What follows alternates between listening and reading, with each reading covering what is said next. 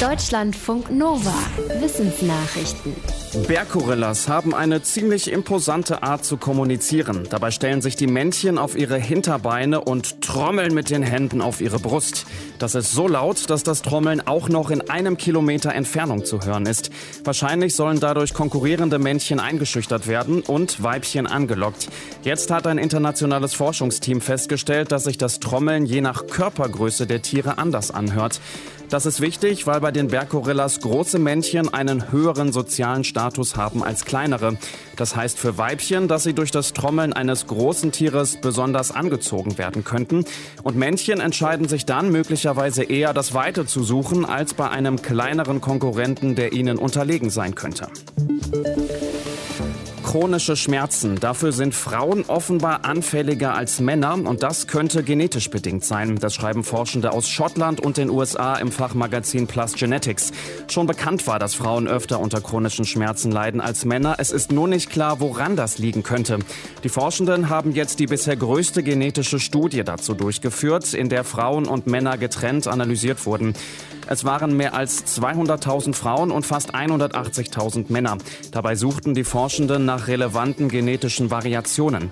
Es zeigte sich, wie schon in früheren Studien, dass chronische Schmerzen zum Teil im Gehirn entstehen und weniger an den Stellen, an denen die Menschen den Schmerz spüren. Zusätzlich gab es feine Unterschiede zwischen den Geschlechtern, weshalb die Forschenden sagen, dass die Schmerzen mindestens zum Teil genetisch bedingt sein müssen. Zukünftige Studien sollten deshalb stärker darauf achten. Viele Smartphones haben eine Einstellung für weniger blaues Licht. Die soll man abends aktivieren, damit man besser einschläft. Forschende aus Österreich haben in einer Pilotstudie überprüft, ob das was bringt. Sie sagen, ja, wenigstens teilweise.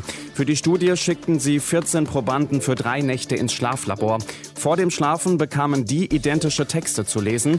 Einmal auf dem Handy mit Blaulichtfilter, einmal ohne und einmal in einem Buch. Dann wurden diverse Werte gemessen, zum Beispiel die des Schlafhormons Melatonin und des Aufwachhormons Cortisol. Dabei zeigte sich, dass die Probanden nach dem Lesen ohne Blaulichtfilter schlechter schliefen. Mit Blaulichtfilter war es besser, aber am besten war es bei den Probanden, die abends ein Buch lasen. Welche möglichen Langzeitfolgen hat eine Corona-Infektion? Das wird erst allmählich klar. Eine Studie liefert jetzt neue Erkenntnisse zu Corona-Folgen fürs Gehirn. Viele Genesene haben auch nach einer nicht so schweren Infektion weiter Probleme wie Riechstörungen, Konzentrations- oder Gedächtnisprobleme. Normale Hirnscans blieben aber ohne Befund. Ein Forschungsteam hat knapp 30 Betroffene jetzt genauer untersucht und ist mit einer speziellen Scan-Methode fündig geworden. Ein großer Teil der Untersuchten hatte eine Stoffwechselunterfunktion in Teilen der Großhirnrinde. Das könnte die kognitiven Probleme erklären. Das Ganze muss noch weiter untersucht werden. Die Forschenden vermuten aber, dass es keine dauerhaften Schäden sind, auch wenn die Probleme teilweise über sechs Monate anhielten. Dabei ist wohl nicht das Coronavirus der Auslöser, sondern eine Überreaktion des Immunsystems. Sie haben eine Sonderstellung zwischen Sternen und Planeten. Himmelskörper, die braune Zwerge genannt werden.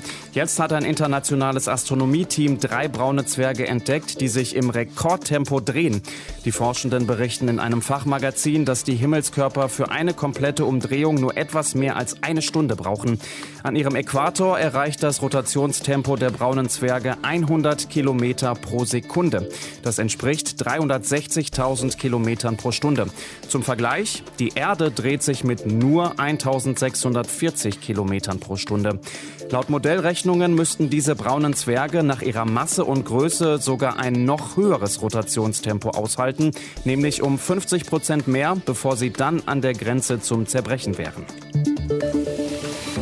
Wie sah der Urahn aller Bakterien aus? Diese Frage können jetzt Forschende der Heinrich-Heine-Uni Düsseldorf beantworten. Sie haben erstmals rekonstruiert, wie diese erste Bakterie wohl aussah und lebte. Dafür haben die Forschenden unter anderem eine vergleichende Genanalyse bei heutigen Bakterien gemacht. Anhand der Daten konnten die Forschenden dann die Lebensweise des Bakterien-Urahns rekonstruieren. Sie schreiben im Fachmagazin Communications Biology, dass das Urbakterium stäbchenförmig war und anaerob. Das heißt, es kam ohne Sauerstoff aus. Offenbar entstand dieses Urbakterium vor rund 3,5 Milliarden Jahren in hydrothermalen Schloten.